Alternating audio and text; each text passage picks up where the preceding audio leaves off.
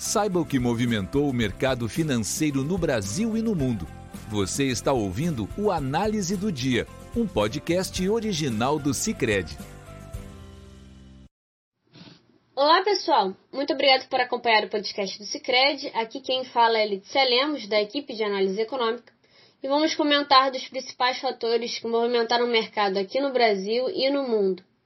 O mercado europeu fechou em alta, em dia de liquidez reduzida devido a feriado que manteve as bolsas dos Estados Unidos fechadas. A abertura dos índices do velho continente foi positiva, influenciada principalmente pela reabertura da, de lojas em Pequim e afrouxamento das medidas restritivas de circulação em Xangai. Segundo a mídia estatal da China, a reabertura de algumas regiões do país é acompanhada de um plano de recuperação econômica. O plano é composto por 50 medidas, incluindo a retomada do trabalho presencial em todos os setores, a estabilização da cadeia industrial e a redução de aluguéis e imposto predial. Diante disso, o mercado asiático e europeu reagiu com propensão ao risco diante da perspectiva de retomada econômica chinesa.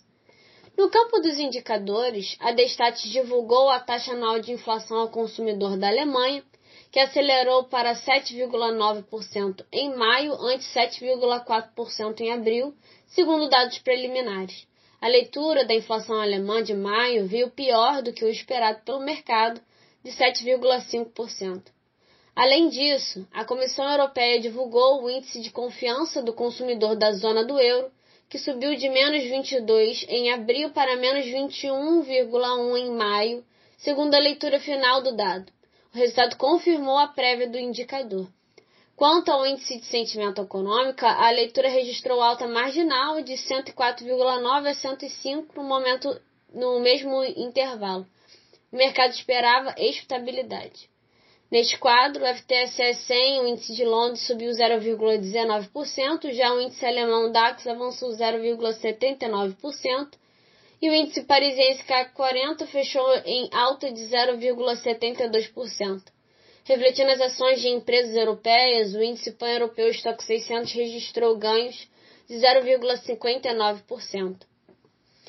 O mercado de ações de Nova York não opera hoje devido a feriado de Memorial Day nos Estados Unidos.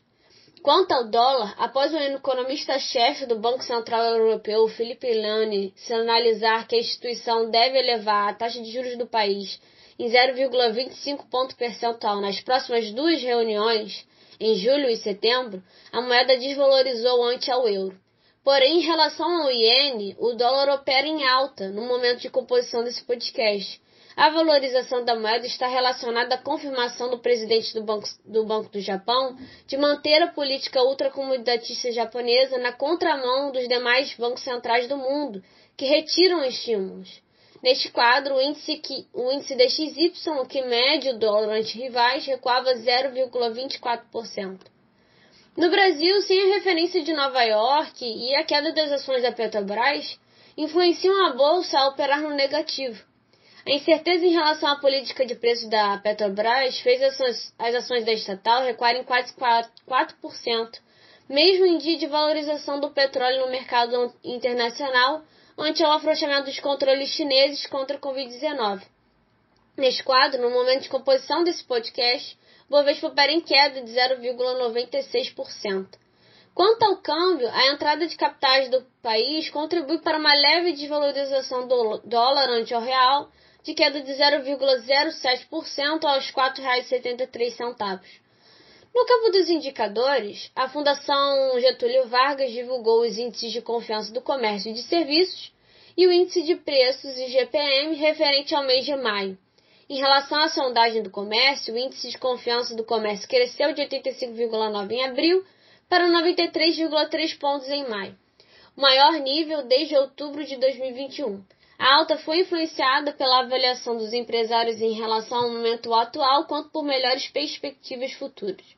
Quanto à sondagem dos serviços, o índice de confiança de serviços cresceu de 96,2 em abril para 98,3 pontos em maio. O avanço em maio foi puxado tanto por uma melhora na situação atual quanto pelas perspectivas do setor. Outros pontos positivos são a aproximação do nível neutro de 100 pontos e a disseminação entre os segmentos. Já o índice geral de preços, mercado, GPM, desacelerou a 0,52% em maio após alta de 1,41% em abril. O resultado veio em linha com a mediana de expectativas do mercado e com a leitura de maio, o índice acumula alta de 10,72% em 12 meses.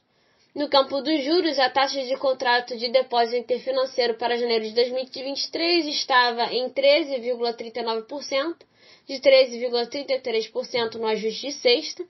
O DEI para janeiro de 2025 marcava 12,28%, de 12,12%, e para janeiro de 2027 subia em 12,10% de 11,92% no ajuste anterior.